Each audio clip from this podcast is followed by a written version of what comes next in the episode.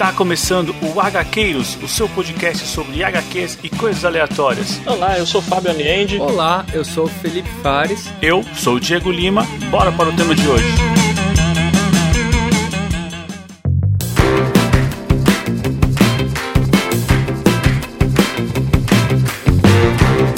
Avante HQueiros, eu sou Diego Lima e queijo é a minha criptonita. E meu lado tá ele, Fares.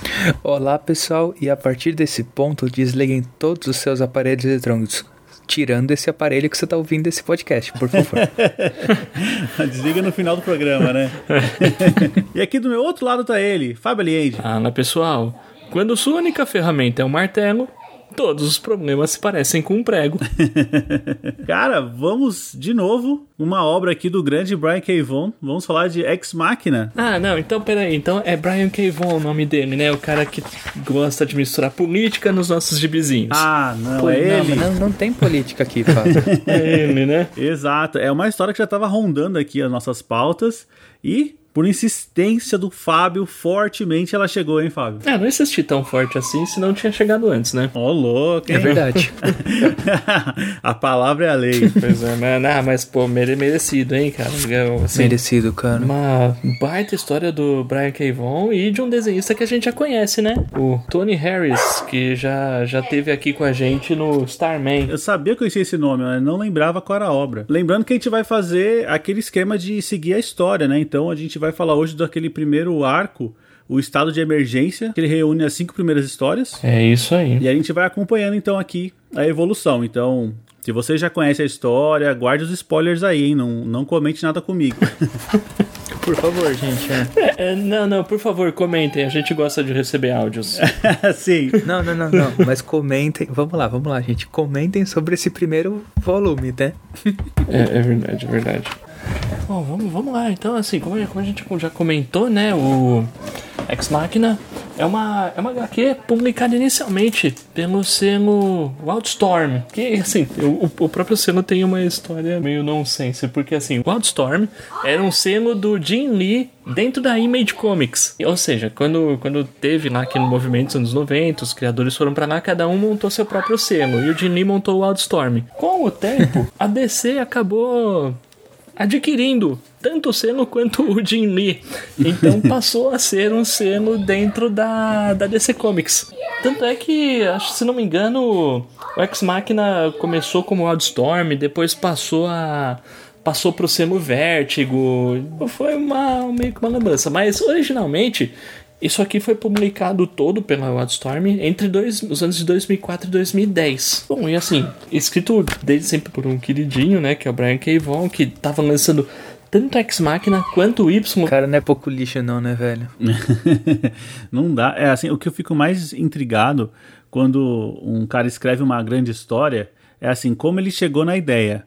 Aí o Brian K. Vaughan tava escrevendo duas grandes histórias.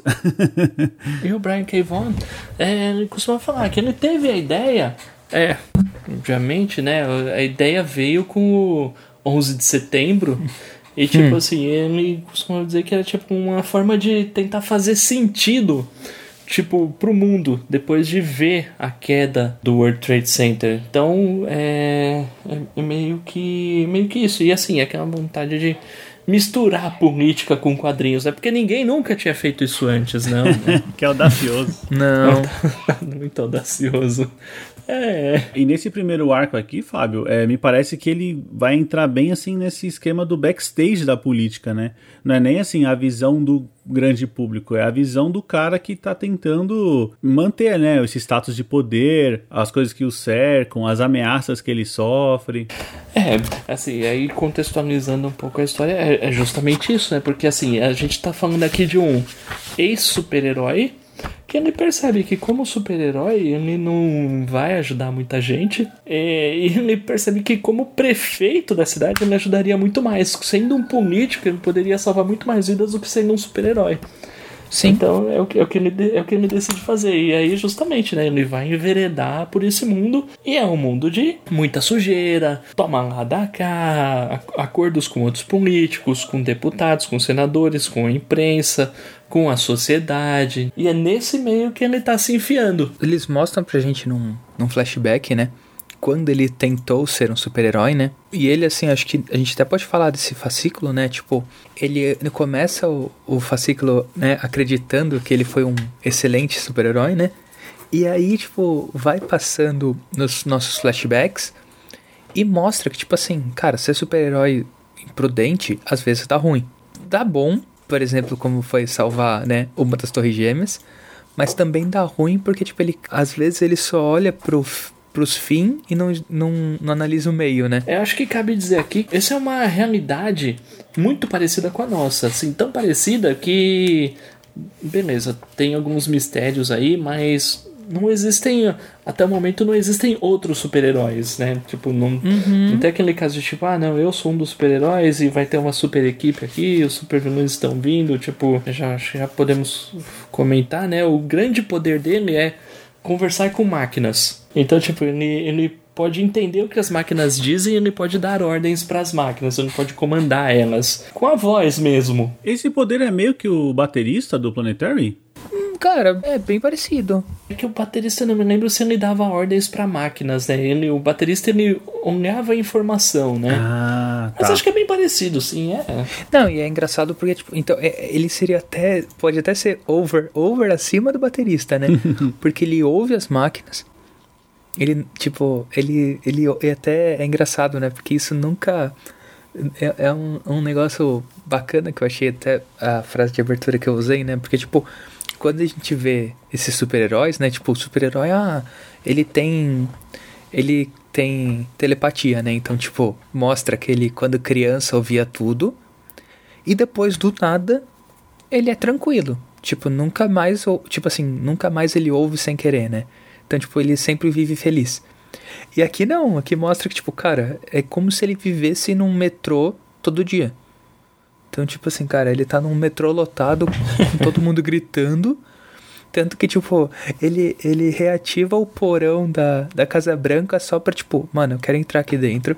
Ninguém vai entrar com nada eletrônico porque eu preciso de um tempo. Isso eu achei bem, bem legal, assim. Não, sim. Muito, não, muito bacana. É engraçado, a, a série durou 50 edições, né? E eu acho que a, a série é muito centrada na personalidade dele. É engraçado ver como se envolver no meio político vai mudando o próprio Mitchell Hundred. Que é o nome do nosso personagem, não sei se a gente já comentou aqui. Não. Mas o Mitchell Hundred é o, é o nome do, do protagonista dessa história, que por acaso é o prefeito de Nova York.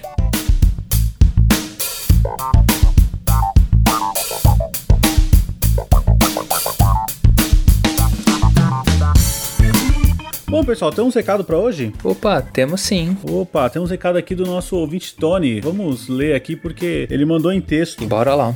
Então, vamos lá. Uma mensagem do, do nosso ouvinte Tony. Avante HQueiros, Tony na área, para comentar um dos melhores quadrinhos do Marcelo Gaú. Eu não conhecia esse. Também não. Esse, esse, esse apelido. não, não, não conhecia. Tive o prazer de ler seus quadrinhos ainda pequeno, quando meu pai me trouxe uma edição do Mestre Kim, e desde então comecei a acompanhar a carreira dele, mesmo resistindo a chamá-lo de Quintanilha. o Tony é sempre do contra, né? é, foi. Esse Mestre Kim é. Cara, eu me lembro dessa, dessa revista, cara. Cara, que legal. Eu não sabia que o Quintanilha tinha trabalhado nela. Que da hora. Bom, continuando. Lembro que sempre pirei nos desenhos dele e, ao longo do tempo, buscando nele a brasilidade tão pouco retratada nos desenhos feitos pelos quadrinistas do Brasil. Sábado dos Meus Amores, A Fealdade de Fabiano Gorila, Almas Públicas, Tungstênio e tantas outras coisas que ele produziu são o que de melhor possuímos. Portanto, celebremos o Gaú. Ou Quintanilha, se preferir. Bom, já estou me estendendo demais, então vou encerrar o texto por aqui. No mais, nos vemos no programa que vem. Bom, muito obrigado aí, Tony, pela sua mensagem, né? Dessa vez não foi em áudio, foi em texto aqui. E eu já queria, né, mandar também um forte abraço aí para você. Eu sei que você tá passando por um momento aí mais delicado da sua vida aí. Eu acredito que estamos todo mundo aqui torcendo por você, né, gente? Cara, com certeza. Com Tony. certeza. É isso aí, Tony. Conte com a gente. Bom, e aí? Fábio já comentou que não conhecia, o Marcelo Gaú também não conhecia, mas, cara, realmente Tungstênio é uma história diferenciada, né?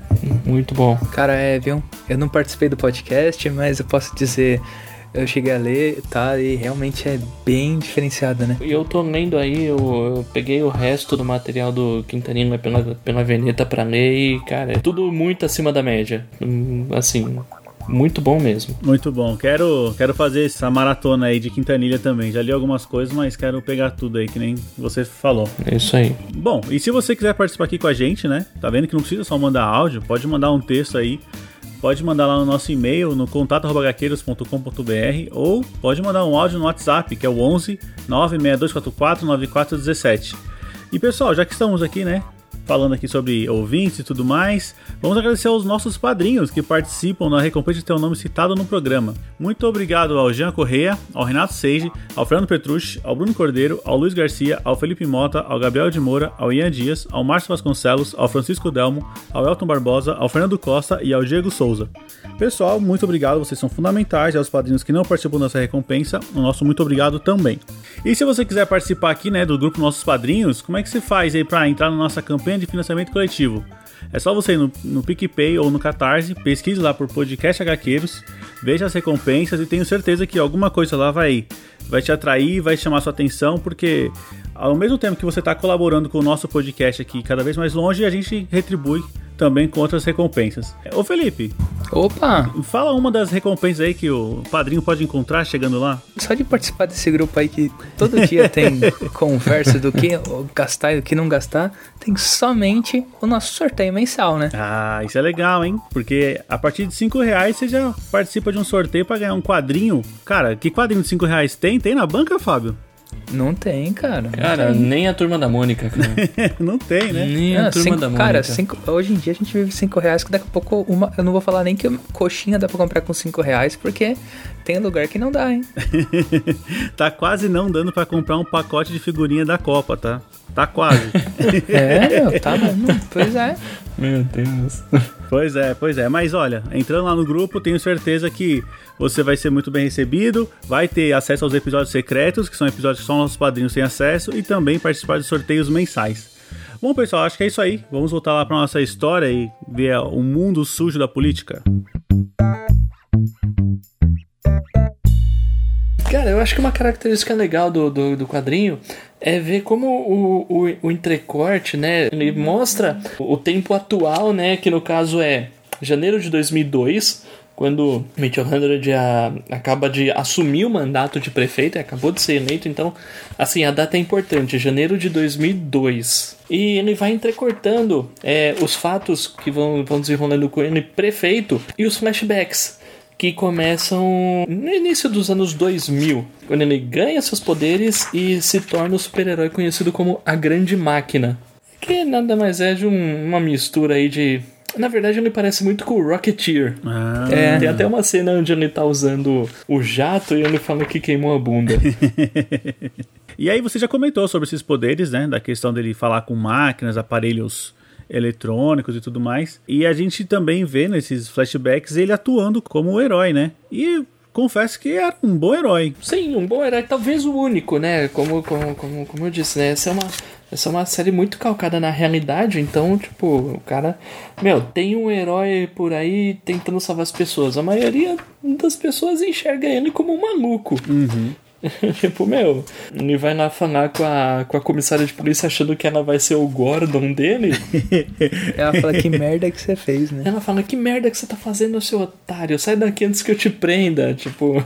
Não, cara, isso é, é, é muito legal. E eu acho que o, o que também fascina, né, Fábio, é tipo, eles ficam dando esses paralelos, né? Porque, tipo, eles mostram ela, né, destruindo ele, e logo em seguida ele, como presidente, ele contratou ela, né? Ele manteve ela. E aí ela só fala, né? Tipo, deixa eu fazer meu trabalho. Tipo, não vai dar uma de estrelinha. tipo, não, não sai usando seus poderes aí, não. É, Cara, sabe o que me lembrou? Como você falou, né? Um cara que tem seus poderes, parece ser o único ali na cidade, é visto como maluco por muitas pessoas. Quando eu era criança, me chamava muita atenção daquele famoso Homem-Aranha, que era um cara que escalava prédio. Não sei se vocês lembram disso, cara. que loucura, Eu velho. nunca levei a sério, mas e se ele fosse, hein? E se ele fosse, né, cara? Não, acho que não. acho que não. Aí, bom, no meio desses flashbacks mostra ele recebendo os poderes, que é assim, é sempre envolto em, em, muito mistério, né? Não é, não é revelado facilmente de onde vem os poderes ou, ou toda a extensão dos poderes dele. E o engraçado é que assim, tanto tanto o, os tempos atuais vão se desenrolando e tem os plot twists, quanto o próprio passado dele também. Então, meio, meio que no final do arco, a gente vai descobrindo o que aconteceu e o que ele passou como grande máquina que levou ele a decidir deixar de ser um super-herói e entrar pra política. Sim. Cara, imagina a desilusão, hein? do cara fala, não, eu não aguento isso, eu tenho que entrar pra política. Imagina o nível que o cara chegou. É, e bom, e aí vai, vai mostrando, né? Tipo, esse primeiro encadenado é muita apresentação, né? Tanto apresentação uhum. dele recém-possado como prefeito. E, e, é engraçado porque meio que as edições vão tendo alguns casos da semana, talvez. Porque é, ele, eu acho que é, sim, Fábio. Ele vai se deparando com problemas do cotidiano, se podemos dizer assim, né? Tipo, tá, tem uma exposição. Ah, essa, essa é legal. Tem uma exposição que a, que a artista botou no museu um quadro onde ela tem lá a pintura do. É o Abraham Lincoln, do, né? Do Lincoln, isso. E com a palavra crioulo escrita. Aí todo mundo vai falar: pô, mano, mas isso aí, usaram dinheiro público para bancar essa, essa obra de arte. E aí vai dar uma confusão. Se eu tirar, vão chamar de racista. Não, e se é, não cara, tirar. É... não, é muito, é muito interessante, né, Fábio? Porque, tipo. É, tá dando confusão dos dois lados, né? Porque, tipo, ah não, tem o lado que defende que, tipo, ela tá agredindo a sociedade porque ela é, ela é transgressora e, e como que chama? Pra frentex e tal. E o outro lado que vai falar, realmente, como você falou, né? Que tá, tá falando onde que a prefeitura gasta e, e ah, se eu tirar isso daqui, vai dar uma bafafá porque vão falar que é censura e vai dar treta. Se eu não tirar, vão falar que eu compacto com o racismo. Então, tipo assim, ele, ele se vê num momento péssimo, né?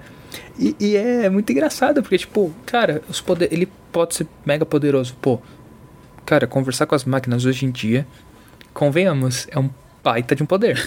cara, não consigo fazer café na cafeteira. não, velho, hoje em dia é tudo máquina. Só que, tipo, o poder dele não vai adiantar de porcaria nenhuma. O que, que ele vai fazer? Pois é. né?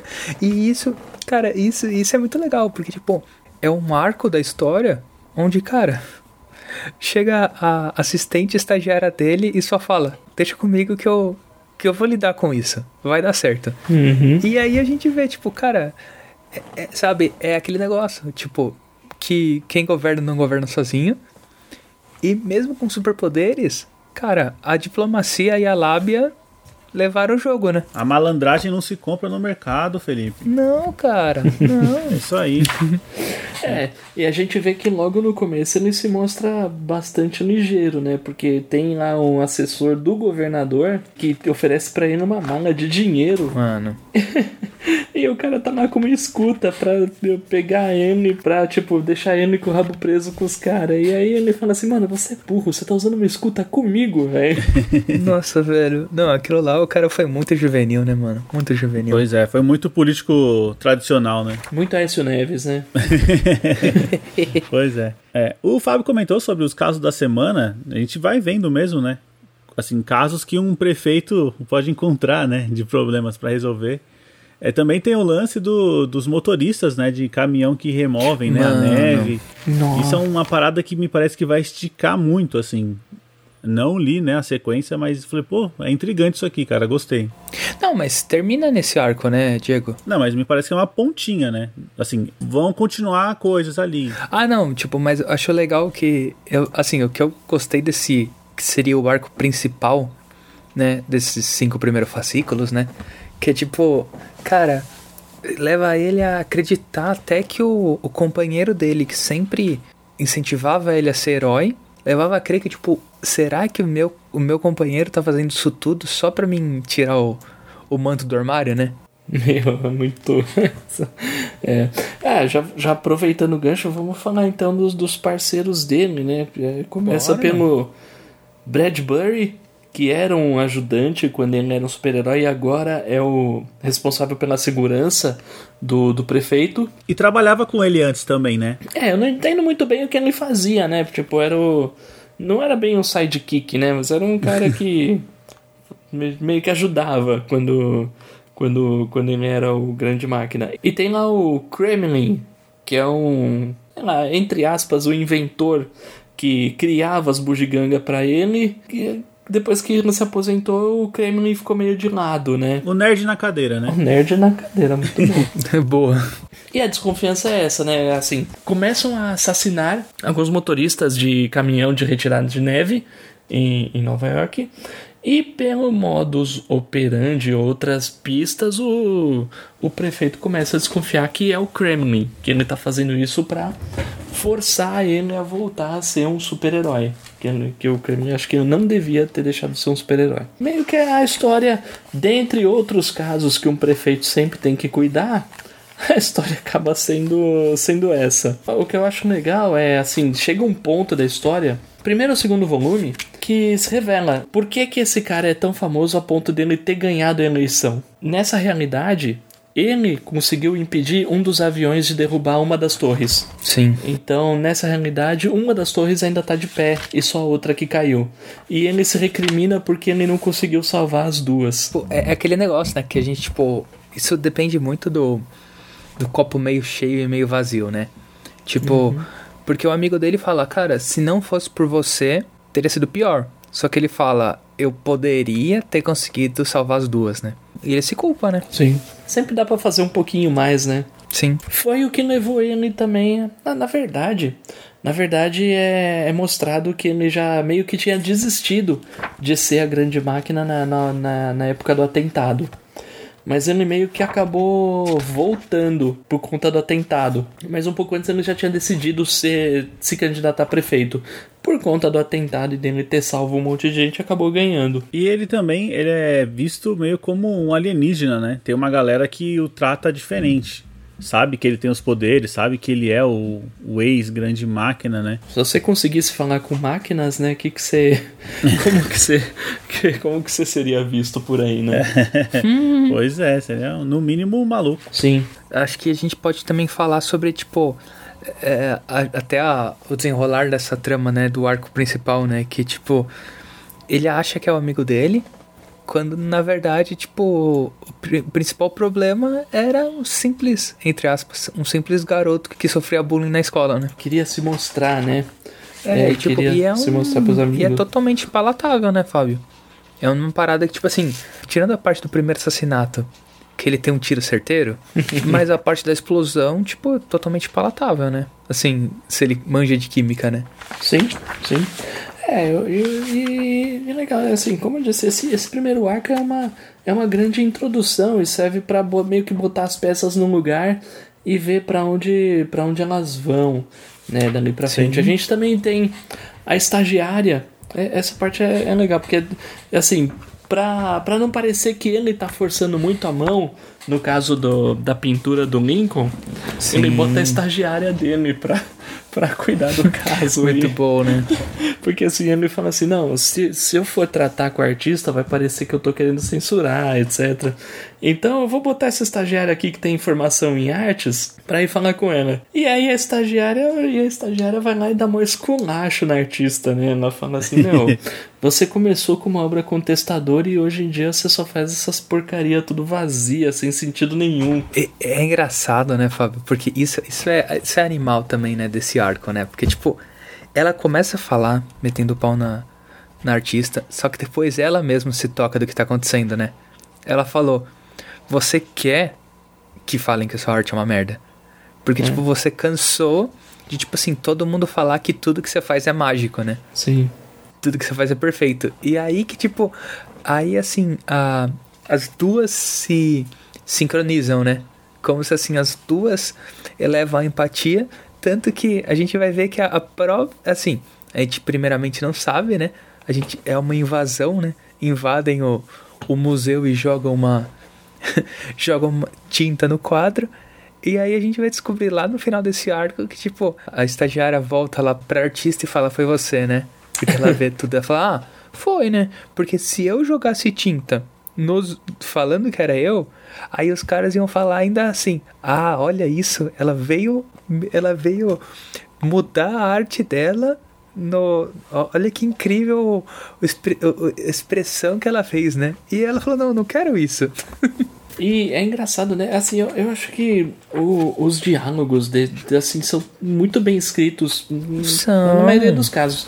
E a, a estagiária, o nome da estagiária é Journal, né? E ela fala pra artista, ela fala assim, meu, a sua primeira obra de arte foi muito bem criticada e depois disso os críticos ficaram com medo de, de tipo, meter o pau na estrelinha em ascensão, né? E aí por isso sua arte ficou foi cada vez ficando pior e ninguém falou nada. e assim, é, isso é, é cheio de diálogos meio espirituosos, né? Entre, entre os funcionários do prefeito, entre o próprio prefeito e, e seus ajudantes, a comissária, todo, todo mundo muito bem escrito. Cada um tem uma, bem que uma personalidade de própria, né? Dá, dá pra entender porque que o, todo mundo gosta do Brian K. Vaughan, né? o universo que ele cria é absurdo, né? É, e com o passar do tempo, né? As obras só vão melhorando. Já dá pra ver que aqui ele já tava muito bom. Sim. É verdade. É, apesar, assim, que esse é o primeiro, primeiro encadernado que a gente pega aí, né? Primeiro compilado. É uma história, como o Fábio falou, é bem de apresentação, mas já traz muita coisa e só, só abre expectativas, né? Porque que a gente vai expandir. E espero que a gente não demore para fazer outros programas, porque eu quero terminar essa história ah, não, agora. cara. Curti é, demais, velho. É, olha, com certeza. Olha que eu curti pra caramba, viu? É. Cara, e, e como eu disse, é legal acompanhar o, o desenrolar do, do Mitchell Hundred prefeito sabe? Porque apesar do que, do que pode parecer, eu acho que o, Aqui o, o Brian K. Vaughan ele não escolhe lados, né? Meio que assim, quando a gente fala de política, a gente pensa lá em polarização, né? Como a gente está no Brasil, né? Tipo, hum. a gente fala de bolsominions versus petralhas e tal. Sim. É, com certeza, só que sendo uma HQ americana não tem isso, né? Lá é muito republicanos e democratas, né? Mas também, mesmo, mesmo, mesmo, mesmo assim, o, dá pra ver que o Brian K. Vaughan, é, o, os personagens deles começam numa, num âmbito de visão mais progressista, e, mas mesmo assim, nem por isso ele está sempre metendo pau nos conservadores, etc. O próprio Mitchell Hundred, ele meio que varia bastante dentro do espectro político.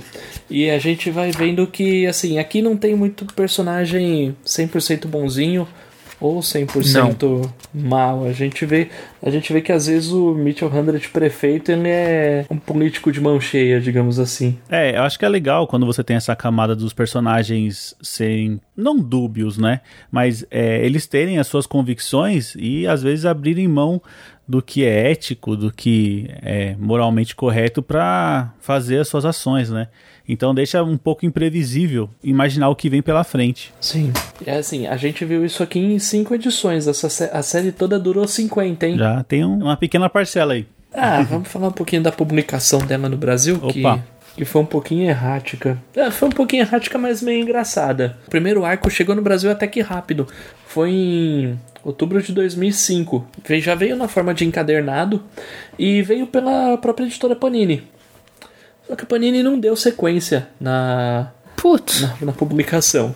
É, aí, bom, acabou perdendo os direitos e os direitos foram para Pixel. E a Pixel, acho que chegou, se não me engano, chegou a publicar em formato de minissérie uma continuação para esse encadernado. Só que também não deu muito certo as coisas lá para Pixel e os direitos acabaram ficando perdidos de novo. Voltou para Panini.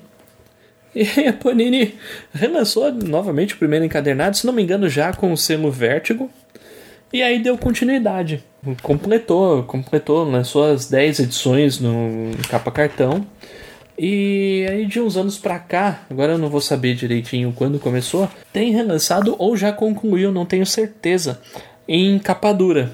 Então acho que o, o formato mais fácil de achar essa história são lá os cinco volumes em capa dura da editora Panini, que vale muito a pena, devo ressaltar. É, é bom saber que tá fácil aí, né, de encontrar, porque às vezes a gente traz histórias aqui que é até difícil pra gente encontrar para ler, né? Imagina para quem tá ouvindo, não conhece, ir atrás. Bom, pessoal, então é isso. Espero que vocês tenham curtido aqui esse primeiro primeiro passo, né, em Ex Machina. É uma, eu, eu sei que é uma grande história, mas vamos chegar lá nesses grandes momentos. Mas já deu para sentir aí o que que Brian K. Vaughan tá preparando pra gente. Deu mesmo pra sentir, viu? Bom, então se você já leu aí ou não leu e tá querendo acompanhar aqui com a gente, quer mandar aí a sua mensagem, sobre as suas impressões aí do que você está achando da história, é muito simples. Você pode mandar um e-mail para contato@gaqueiros.com.br ou mande um áudio para o nosso WhatsApp, que é o 11 96244 9417. Siga a gente nas redes sociais, estamos no Facebook e no Instagram, no arroba podcastHqueiros. E também confira lá o nosso canal no YouTube. Todo final do mês, né? Todo último final de semana do mês, a gente faz uma live para fazer o sorteio para nossos padrinhos, mas também damos dicas de leituras, falamos sobre algum, algum assunto do momento ali, interagimos com o pessoal que estiver passando por lá. Então, se você curte o podcast, não é padrinho, mas quer ter esse contato com a gente, pô, cola lá na live, né? Assina o nosso canal que ele vai notificar quando a gente estiver ao vivo vai ser sempre muito bem recebido, né, gente? Com certeza. Com certeza. Bom, pessoal, então acho que é isso aí. Conto com vocês na próxima semana. É isso aí. Com certeza. Beleza, valeu. Falou. Falou.